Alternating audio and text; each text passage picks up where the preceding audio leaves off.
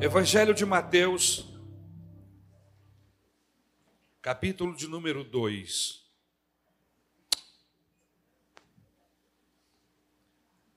A partir do versículo de número 1.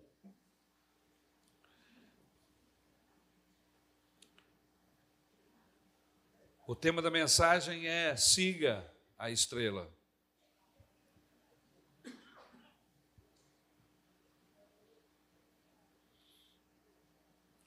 O texto bíblico diz assim, eu vou ler na nova versão internacional, NVI.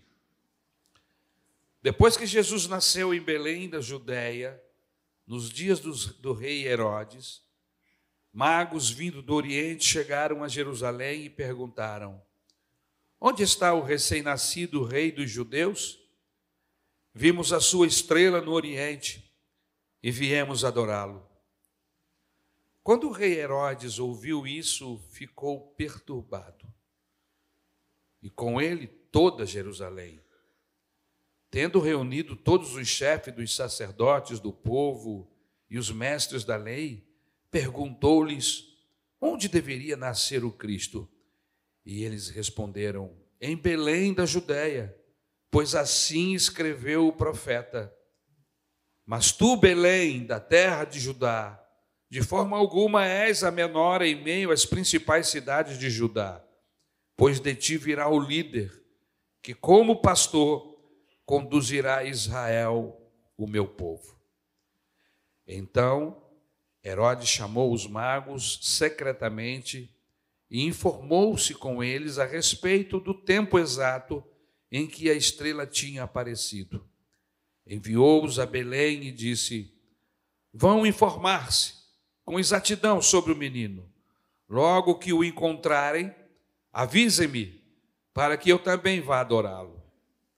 Depois de ouvirem o rei, eles seguiram o seu caminho. E a estrela que tinha visto no oriente foi adiante deles, até que finalmente parou sobre o lugar onde estava o menino. Quando tornaram a ver a estrela, encheram-se de júbilo. Ao entrarem na casa, viram o menino com Maria, sua mãe, e prostrando-se o adoraram. Então, abriram seus tesouros e lhes deram presentes: ouro, incenso e mirra. E tendo sido advertido em sonho para não voltarem a Herodes, retornaram à sua terra por outro caminho. Obrigado, meu Senhor, pela tua palavra. Eu peço que tu me orientes e orientes também a igreja e a todos que possam nos ouvir esta manhã, seja aqui presencialmente ou através do YouTube. Que o teu amor, a tua graça nos envolva, Senhor, e que possamos ser abençoados por essa palavra, Senhor querido. Glorifica o teu nome mais uma vez, é o que eu te rogo. Em nome de Jesus. Amém. Quando nós lemos um texto como esse, a primeira coisa que percebemos é que há um controle de Deus sobre todas as coisas. Que não existe nada, e conforme o próprio texto bíblico nos diz, que nem mesmo uma folha da árvore cai sem a permissão do Senhor. Assim estamos nós, assim estão todas as coisas. Ele tem o controle nada foge ao seu controle. A história do Natal nos mostra isso. O aparecimento da estrela de Belém é uma prova disso, de que ele tem o controle de todas as coisas. Mas o interessante aqui é que esses homens, os magos, que se formos trabalhar um pouquinho sobre a pessoa deles, quem eram eles, Segundo a maioria dos estudiosos, esses homens, eles vinham da Pérsia, da Babilônia, eles eram estudiosos dos astros. Mas não apenas dos astros, mas eles estavam na expectativa de uma reviravolta, de alguma coisa muito especial que iria acontecer, e aquela estrela nova que apareceu no cenário celeste os chamou a atenção. E esta estrela se movia e os conduziu até onde o Senhor Jesus estava.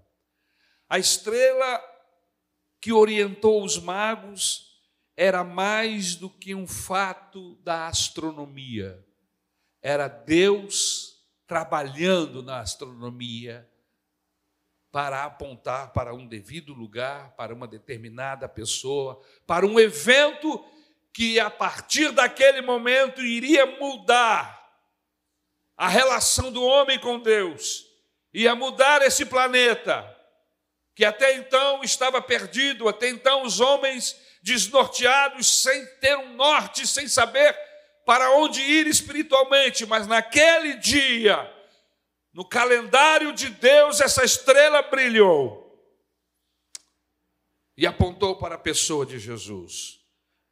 Essa estrela, meus queridos, foi um sinal sobrenatural. E eu não sei se você já parou para olhar para estrelas, mas eu já o fiz várias vezes. Principalmente quando eu estou fora do Rio de Janeiro, aqui no meio das luzes, das muitas lâmpadas iluminando as, as nossas casas e as ruas, às vezes o brilho das estrelas são ofuscados. Mas quando nós estamos em um lugar mais deserto, onde não há muita iluminação, parece que o céu acende. E a gente vê milhares, milhares e milhares de, de estrelas, que na verdade são sóis, na verdade são planetas espalhados por todas as galáxias existentes neste imenso universo. Mas você tem que olhar para cima. E eu comecei a meditar um pouco sobre essa questão de olhar para cima. E outro dia eu estava lendo uma reportagem de um grupo de cientistas que, depois de um estudo, eles descobriram que quando o homem olha para cima, ou quando este está de joelho, ou quando ele levanta as mãos, o seu organismo libera uma, uma substância chamada otocina, é isso que é isso? Ocitocina, que faz com que o homem se sinta melhor. E esses cientistas fazem uma ligação a esta posição do homem ligado a Deus. Todas as vezes que eu olho para cima, que eu levanto as minhas mãos, ou que eu estou de joelho falando com Deus, o meu organismo libera ocitocina. Olha que interessante. Olhar para cima faz bem. Se você pegar a origem do, da palavra homem, é justamente o significado é aquele que olha para cima. A ciência começa a descobrir coisas que a Bíblia já fala. Amém? Olhar para cima e não apenas olhar para cima, mas falar com Deus nos faz bem. Abençoa o nosso corpo, a nossa alma e a nossa mente. Nós precisamos olhar para cima, porque a Bíblia diz que é de cima que vem o socorro. É de cima que o braço do Senhor está estendido na nossa direção. É o que diz a Bíblia. O próprio Deus diz isso em Isaías: os meus braços não estão encolhidos para que não possa abençoá-los, e nem os meus ouvidos tapados, fechados, para que não possa ouvi-los e abençoá-los. Isso não é maravilhoso? Eu quero esta manhã aconselhar você a fazer mais isso.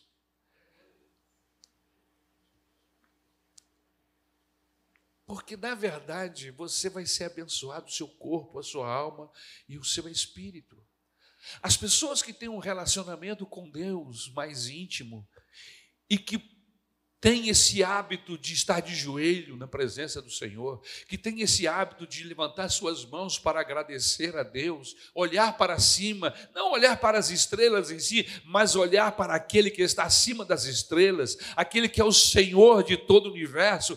Essas pessoas geralmente são pessoas que têm a sua vida em um equilíbrio físico e espiritual. A falta disso nos leva ao desequilíbrio. Quando nós gastamos o nosso tempo ou desenvolvemos algumas tarefas que nos impede ou que nos leva para distante de Deus, o nosso corpo sofre, a nossa mente sofre. Então, meu conselho esta manhã: volte-se para Deus, para que você tenha saúde física e mental. Porque eu vou lhe dizer uma coisa: o pai da psicologia mora lá em cima, o pai da psiquiatria mora lá em cima.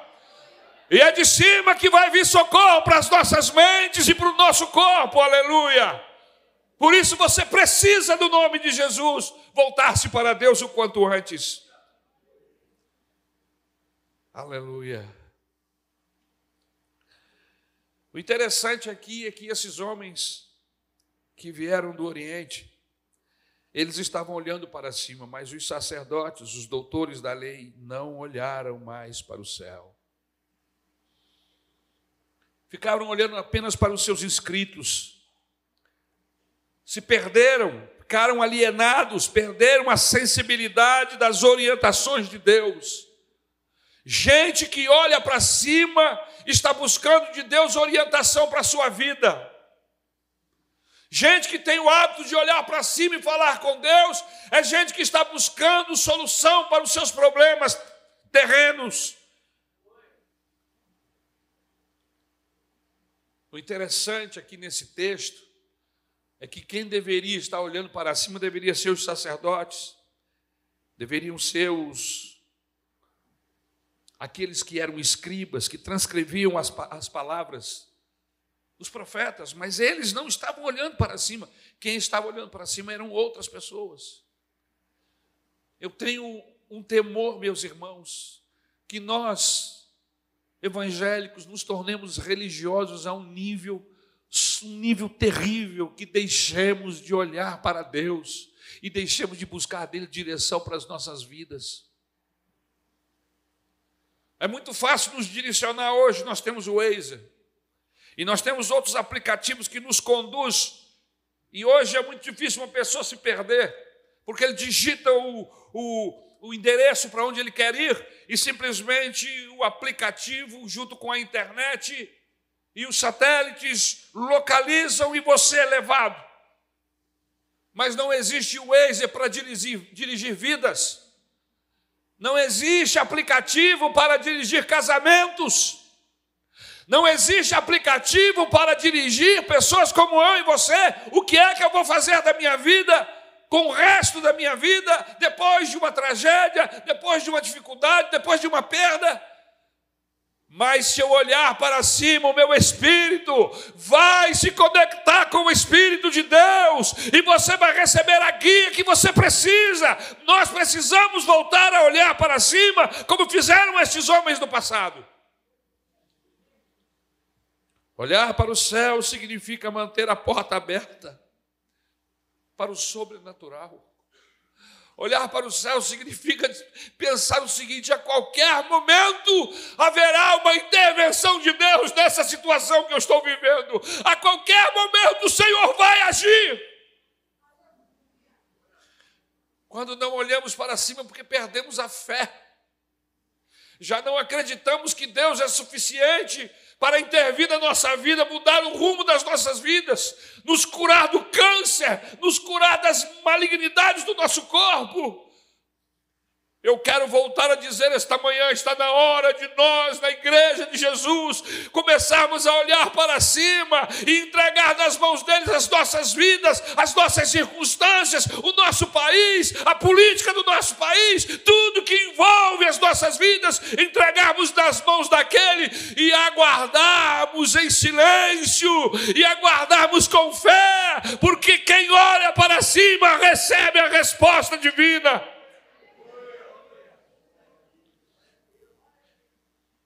Conselho da Bíblia: olhe para cima, mantenha a porta do sobrenatural aberta dentro da sua casa. Nesta casa se ora ao Senhor, nesta casa se busca ao Senhor, nesta casa há uma conexão com os céus, aleluia. E aí você vai ver que os milagres vão acontecer, meus irmãos. As intervenções do Senhor virá.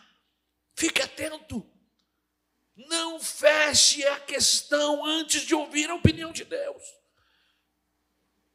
Ele ainda nos orienta hoje. Como Deus nos orienta? Ele usa pessoas. Ele pode fazê-lo pessoalmente, já o fez várias vezes na minha vida, falando no meu coração, na minha mente. Mas muitas, muitas vezes, ele usou pessoas que não necessariamente sabiam dos meus problemas, das minhas dificuldades. E Deus usou essas pessoas como profetas de Deus para dizer: olha, é assim, é desse jeito, é daquele jeito. Faça isso ou faça aquilo. Como Deus nos orienta usando pessoas. Como Deus nos orienta usando esta mensagem esta manhã. Pregações na igreja, onde o pastor, seja ele quem for, toma a palavra de Deus e abre a Bíblia Sagrada e durante alguns minutos nos fala, enquanto o pastor, enquanto nós estamos pregando, eu tenho certeza absoluta que o Espírito Santo está falando ao seu coração e está falando ao meu. Como é que Deus nos fala? Deus nos fala através de, de hinos, como este, esta bela canção. Seguro estou, seguro por quê? Porque eu estou nas mãos de Deus. Seguro estou. Como é que Deus fala? Deus fala através da Bíblia. Quando eu a tomo para ler, quando eu a escuto. Como é que Deus fala? Deus usa testemunhos como o testemunho da Bárbara há pouco. Quantas pessoas não foram abençoadas? E quem sabe estão vivendo dramas semelhantes. E ainda que não esteja vivendo exatamente o mesmo, a mesma dificuldade, o mesmo drama, mas a gente vê solução, a gente vê intervenção. E a gente pensa assim: se Deus abençoou essa moça, pode me abençoar também. Aleluia! Então ele usa testemunho. Seu testemunho pode ser a estrela na vida de alguém. Você sabia disso? Os nossos cultos estão pobres de testemunho, Lúcio. As pessoas perderam a capacidade de testemunhar. E talvez seja por isso que o número de pessoas que poderiam se converter também se diminuíram. Por quê? Porque nós perdemos a capacidade de fala, de dizer, temos vergonha, temos medo, enfim, temos tantos sentimentos que nos impedem, às vezes, de abrir os nossos lábios para contar. O carioca sempre teve uma fama de falante, eu, eu sei disso porque eu entro em filas de para entrar no ônibus, para entrar no banco, no hospital. Você tem fila para tudo nesse país. E uma das características do carioca é que ele parece que fala com você e parece que ele te conhece há muito tempo, porque ele conta a vida dele num período de 20 minutos, você estiver na fila, e sempre tem uma dessas tias falando, contando. Eu não sei o que é está acontecendo com os irmãos na igreja que perderam essa capacidade, se converte fica mudo, não fala mais. Você podia ser um desses que fica na fila do ônibus falando: olha o que Jesus fez na minha vida. Eu era assim, eu era assado, eu tinha uma enfermidade, eu tinha uma dificuldade. Às vezes a gente gasta tempo falando de jogo, de futebol, a gente gasta tempo, vida, esforço falando de política. Fala de Jesus. Fale o que Jesus fez na sua vida. Abra a sua boca para testemunhar o quantas bênçãos, quantas e quantas bênçãos você já recebeu. Mas nós não fazemos mais isso, não sei porquê. A Bíblia diz que a estrela ia diante deles.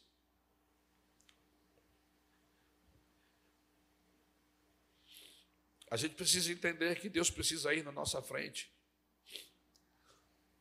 Não existe um piloto automático, irmãos, nas nossas vidas. Quem anda com piloto automático na vida geralmente vai dar com a cara no poste.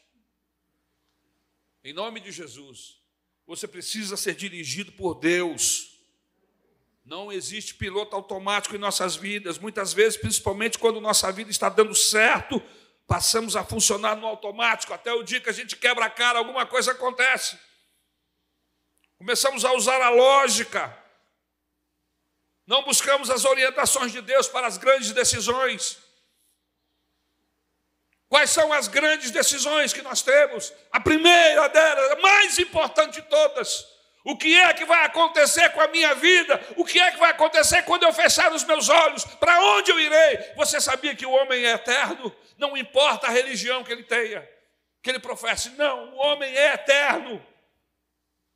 E assim como Deus é triuno, o homem também é triuno.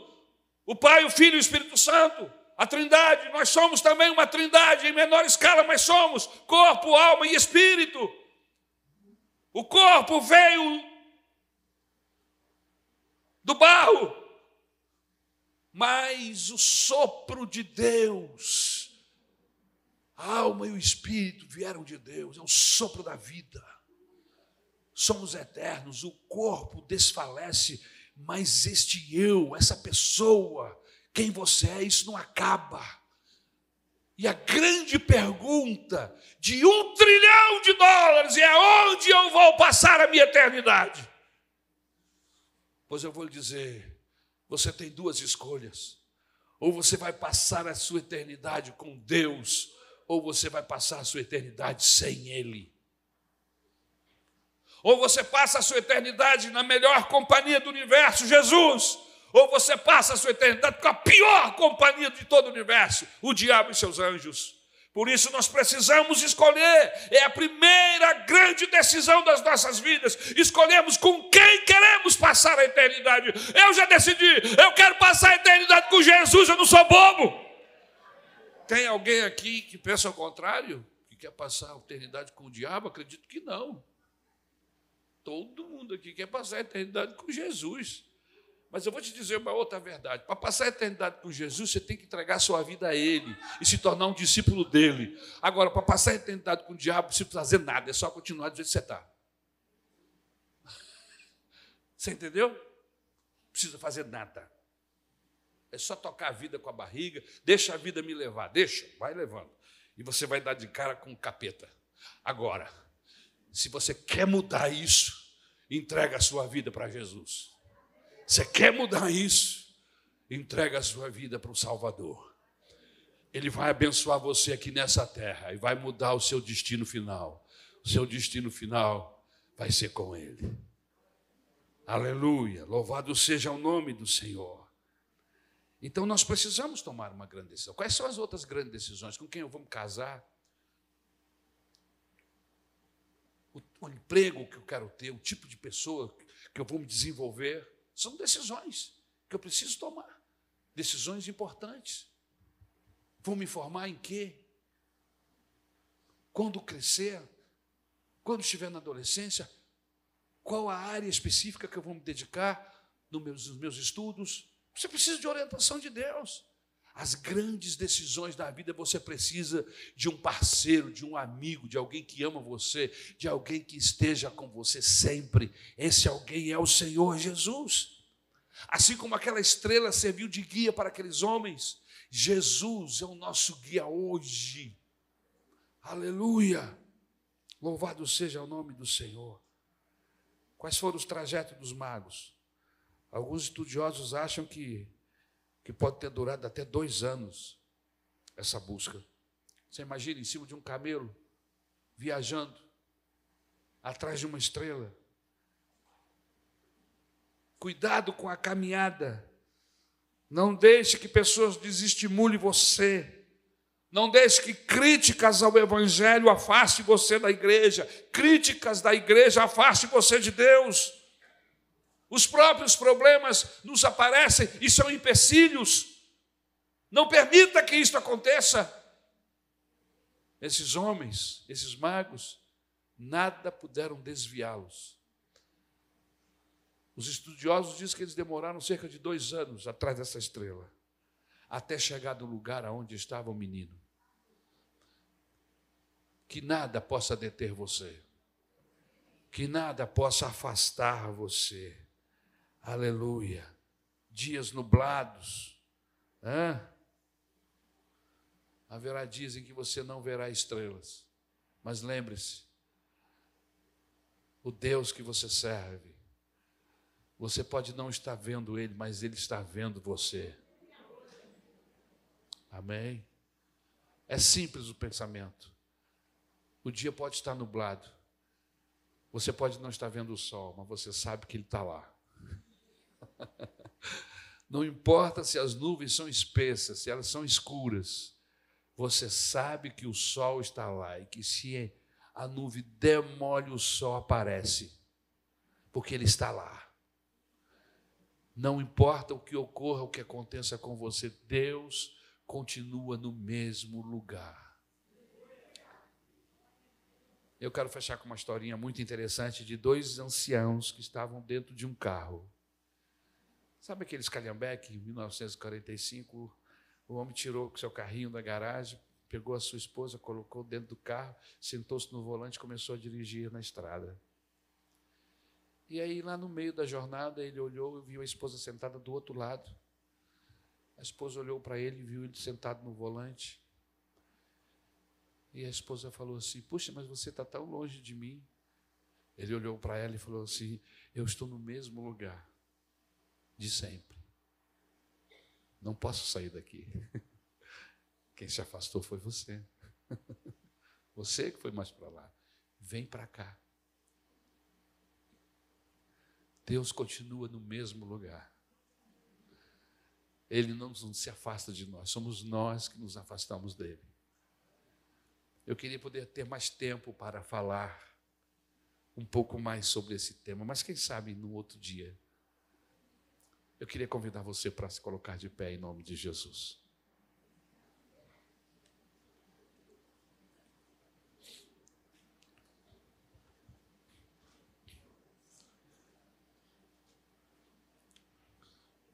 Eu quero parabenizar você por você ter vindo aqui esta manhã. Porque existem pessoas, irmãos, que se tiver um fla-flu, se tiver uma decisão de campeonato mundial, ele simplesmente não sai de casa. Deus pode esperar. Eu quero parabenizar você porque você veio. São pessoas que servem a Deus, mas, mas tem um mais. tem um campeonato mundial. Não, hoje não. Hoje a minha prioridade é outra coisa. Deus não é uma coisa que a gente coloca ele em segundo lugar na nossa vida e, e não muda nada. A gente muda Deus de lugar na nossa vida e a nossa vida muda para pior. Continue priorizando Deus. Continue colocando Deus em primeiro lugar. Eu sou do tempo, irmãos, em que nós íamos na igreja todo culto. É, eu sou crente raiz. Eu não era pastor na época, não, tá? Era um jovem assim como você. Tinha culto terça, eu estava lá. Tinha culto quinta, eu estava lá. Tinha ensaio sábado, reunião de professores de escola dominical, eu estava lá. Domingo de manhã eu estava lá. E no domingo à noite eu estava lá. E à tarde no evangelismo, domingo à tarde. Segunda-feira eu estava um caco, mas feliz, alegre e protegido.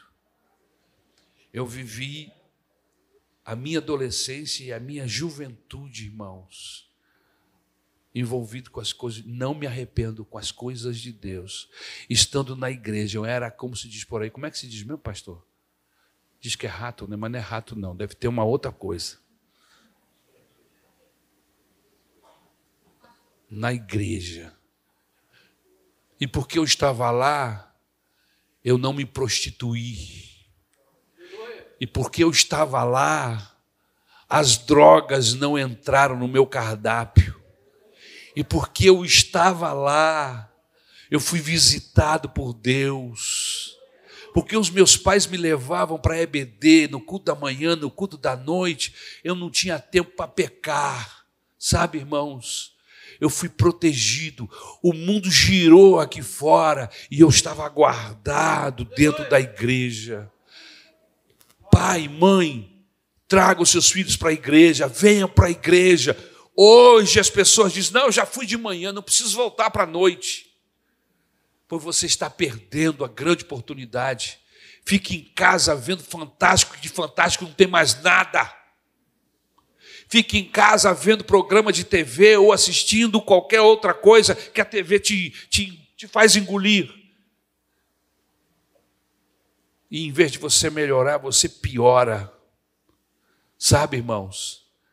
A sociedade de hoje está muito mais doente do que a sociedade de ontem. Sabe por quê? Porque aparentemente estão gozando mais daquilo que o mundo oferece e estão mais doentes, mais enfermas, psiquicamente mais doentes. A sociedade de ontem, e eu não estou falando de Deus ainda, hein? A sociedade de ontem era mais sadia, psiquicamente falando. Isso não sou eu que falo, não, são os cientistas. O que é que está acontecendo? Prioridade. Se priorizava mais a família, se priorizava mais o filho, mais o marido, mais a esposa, do que qualquer outra coisa. E na igreja se priorizava Deus. As igrejas mais tradicionais têm cultos de manhã e superlotam de noite. As nossas igrejas de noite são vazias.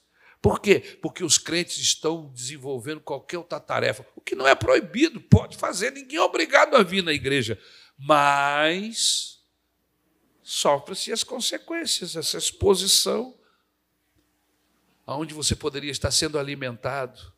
A presença de Deus é curadora, a comunhão com os irmãos é abençoadora. Seja um crente raiz, irmão, não seja crente Nutella. Crente Nutella só vem domingo de manhã, não volta de noite. Crente Nutella não vem nem durante a semana na igreja, só vem aqui no domingo de manhã e volta. Você precisa ser crente raiz, levar Deus a sério e viver Deus todos os dias da sua vida. E quando puder estar na igreja para adorar a Deus com a igreja, com os irmãos. As consequências vida sarada, vida equilibrada, família protegida da prostituição, da malignidade dessa sociedade ruim, nefasta. E é o Senhor e a Sua palavra e a comunhão da igreja que nos guarda.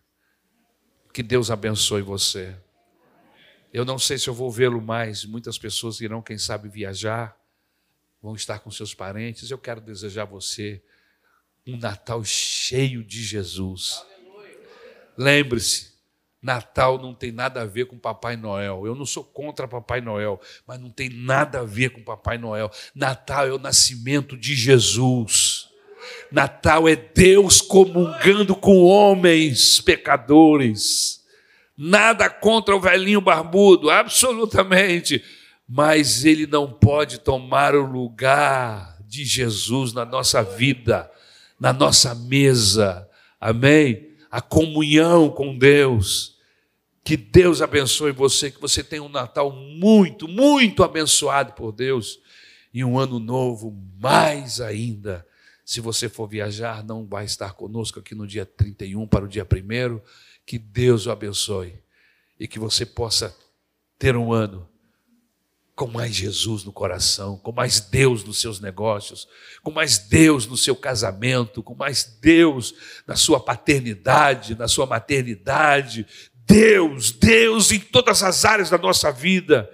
E aí você vai ter uma vida equilibrada, física, mentalmente e espiritualmente.